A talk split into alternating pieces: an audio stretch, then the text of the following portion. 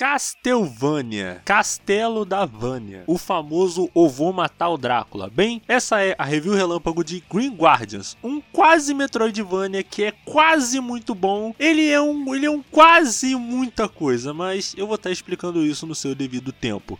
Cara, Green Guardians ele foi um jogo que eu fiquei curioso para ver porque ele é uma mistura de basicamente os dois estilos de Castlevania. No caso, Castlevania clássico, que é aquele esquema de fase, uma plataforma bem difícil, com os Castlevanias mais modernos, Symphony of the Night, que é a coisa de você poder ir e voltar do, dos mapas, a coisa de você poder upando seu equipamento. O modo como você vai upar é um pouco diferente, mas mais tarde eu vou estar falando sobre isso aí.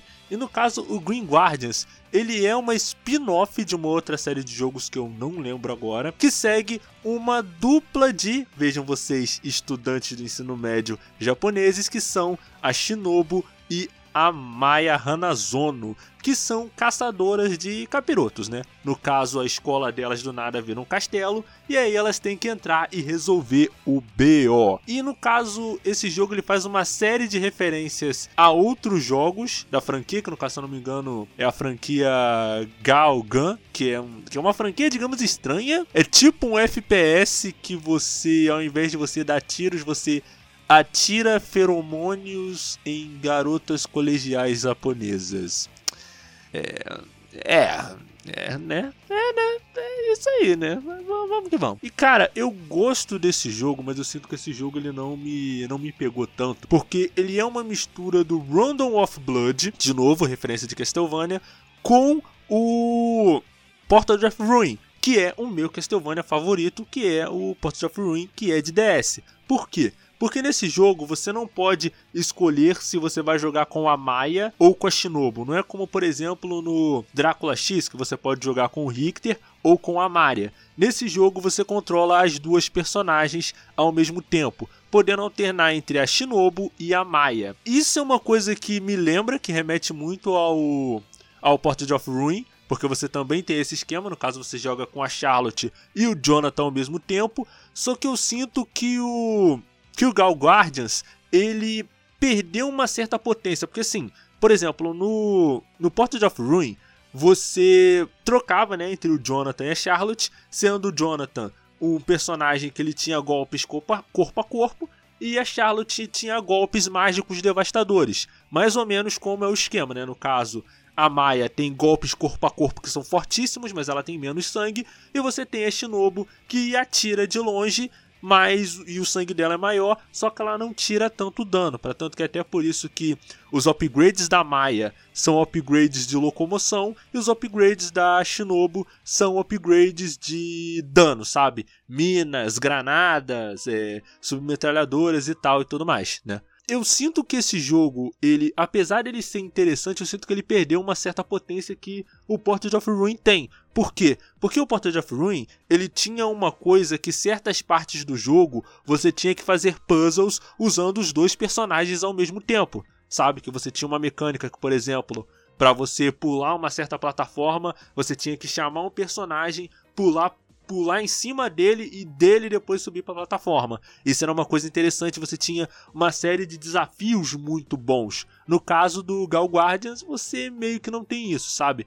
Você troca de personagem até com bastante frequência, porque a Maia ela é muito boa de perto, o dano da Maia ela basicamente destrói os chefes com o combo básico, só que o HP dela é mais baixo.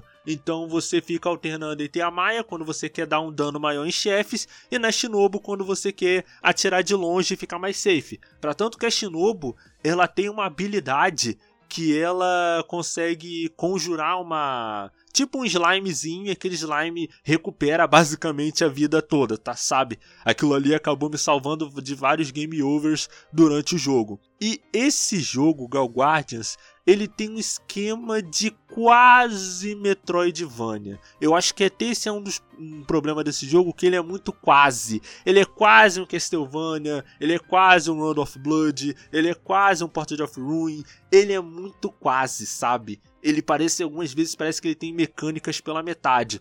Porque o que que acontece? É, nesse jogo você tem, se eu não me engano, seis áreas E essas áreas você pode ir voltando nelas como um Metroidvania. Só que o que, que acontece? Nos Metroidvanias comuns, você abre atalhos dentro do jogo para poder ir de um mapa para o outro, de uma área para outra. Só que nesse caso do Gal Guardians, quando você vai para uma outra área, você vai para a área do início do, da área, tá ligado? Você não consegue abrir atalhos dentro do jogo para você ir para outras áreas, sabe? Então, assim, às vezes para você cumprir certos objetivos dentro do jogo, por exemplo, você lembra, você pega um novo upgrade numa área X. Aí você lembra, pô, esse upgrade vai abrir uma porta na área Y.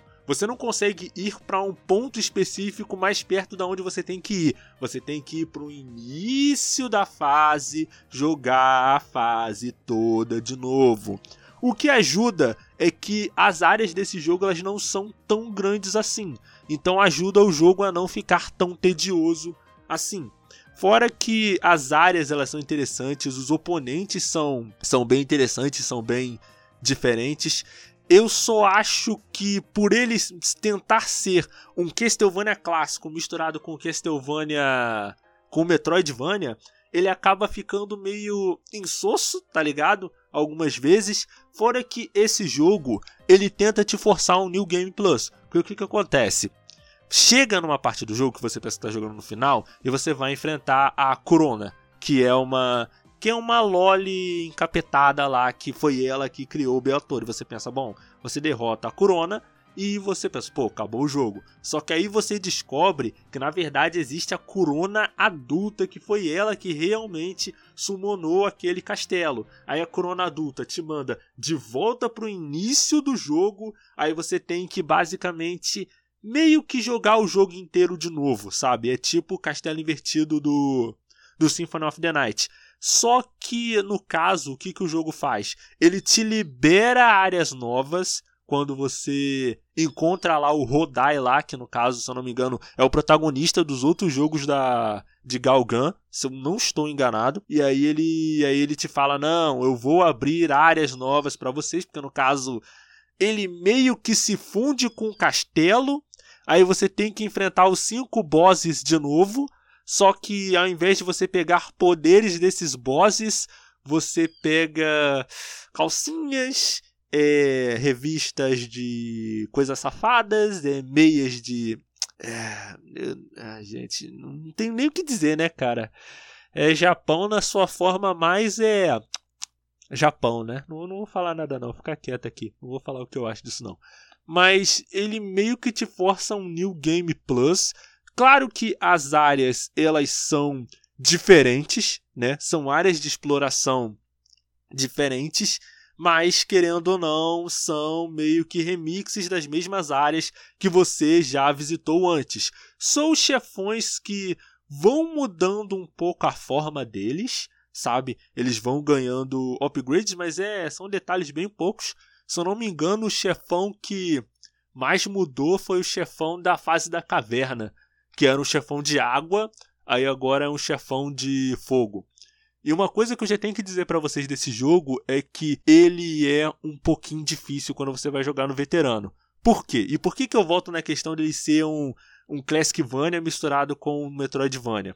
Porque nos Classicvanias você tinha, é, você tinha um, uma coisa que quando você tomava o dano de algum inimigo, você era empurrado para trás.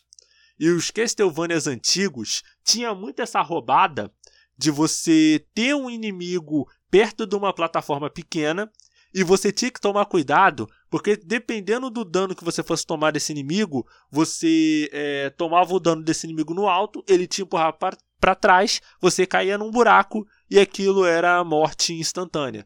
Então o jogo ele até tem bastante disso, sabe? É algo que até me que até acabou me irritando em alguns, em alguns momentos, eu não vou mentir.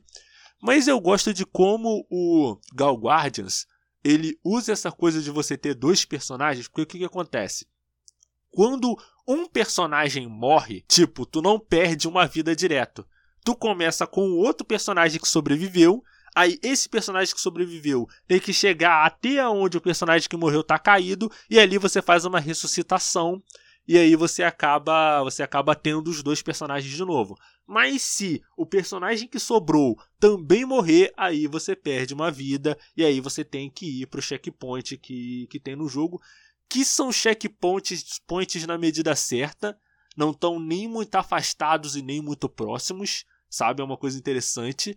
Só que como tem aquela coisa que eu falei, que para você explorar uma área que você já visitou, você tem que voltar no início da área para poder aí sim explorar, isso é uma coisa que eu particularmente não achei muito interessante e deixou um jogo um cadinho gorduroso, principalmente do meio pro final. E tem uma coisa que eu tenho para falar para vocês que nesse jogo você tem esquema de refém. Então você tem as várias garotas do colégio que a Maia e a Shinobu têm que ir resgatando. E aí, se eu não me engano, para você fazer um dos finais do jogo, você tem que resgatar todas. Se eu não estou enganado, sabe? Eu acho que tem, o... tem um final que você tem que resgatar todas.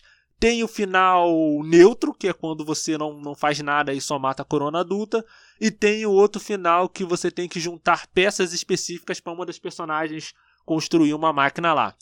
E cara, essa aproximação do Gal Guardians, ela foi boa, mas sinceramente eu não acho tão interessante quanto o Portrait of Ruin. Porque o Portrait of Ruin, ele realmente usou muito bem dessa mecânica de você estar jogando com dois personagens, sabe? Você consegue é Tipo, foram, várias coisas boas, puzzles que eles usaram essa questão de ter dois personagens, é, plataformas específicas que você usava esses dois personagens. Fora que ah, eu acho a. Não, a Maya e a Shinobu elas são bem carismáticas, mas eu acho que deve ser a minha nostalgia, porque realmente é o meu Castlevania favorito, né? Tem umas coisas do Portal of Ruin o Gal Guardians e tem outras coisas do Order of Ecclesia, que é um jogo que eu gosto muito também, mas eu já não eu já não gosto tanto dele que no é, Order of Ecclesia, você também tem que resgatar todos os aldeões e é só quando você faz isso que você consegue é, desbloquear o castelo do Drácula e ir pro final certo do jogo, sabe? Então eu acredito que seja isso vão ter dois reviews relâmpagos para compensar o fato de que na semana passada não teve nenhum. Então a gente vai ter esse aqui e o review de Kanojo Mo Kanojo, né? Vocês vão, vão ouvir lá que tá muito interessante, tá muito rapidinho. Aproveita e escuta também o nosso podcast de Given que eu gravei junto com a Ive. Eu acredito que seja isso. Continue nos ouvindo todas as sextas-feiras ao meio-dia nos agregadores de áudio. Até mais!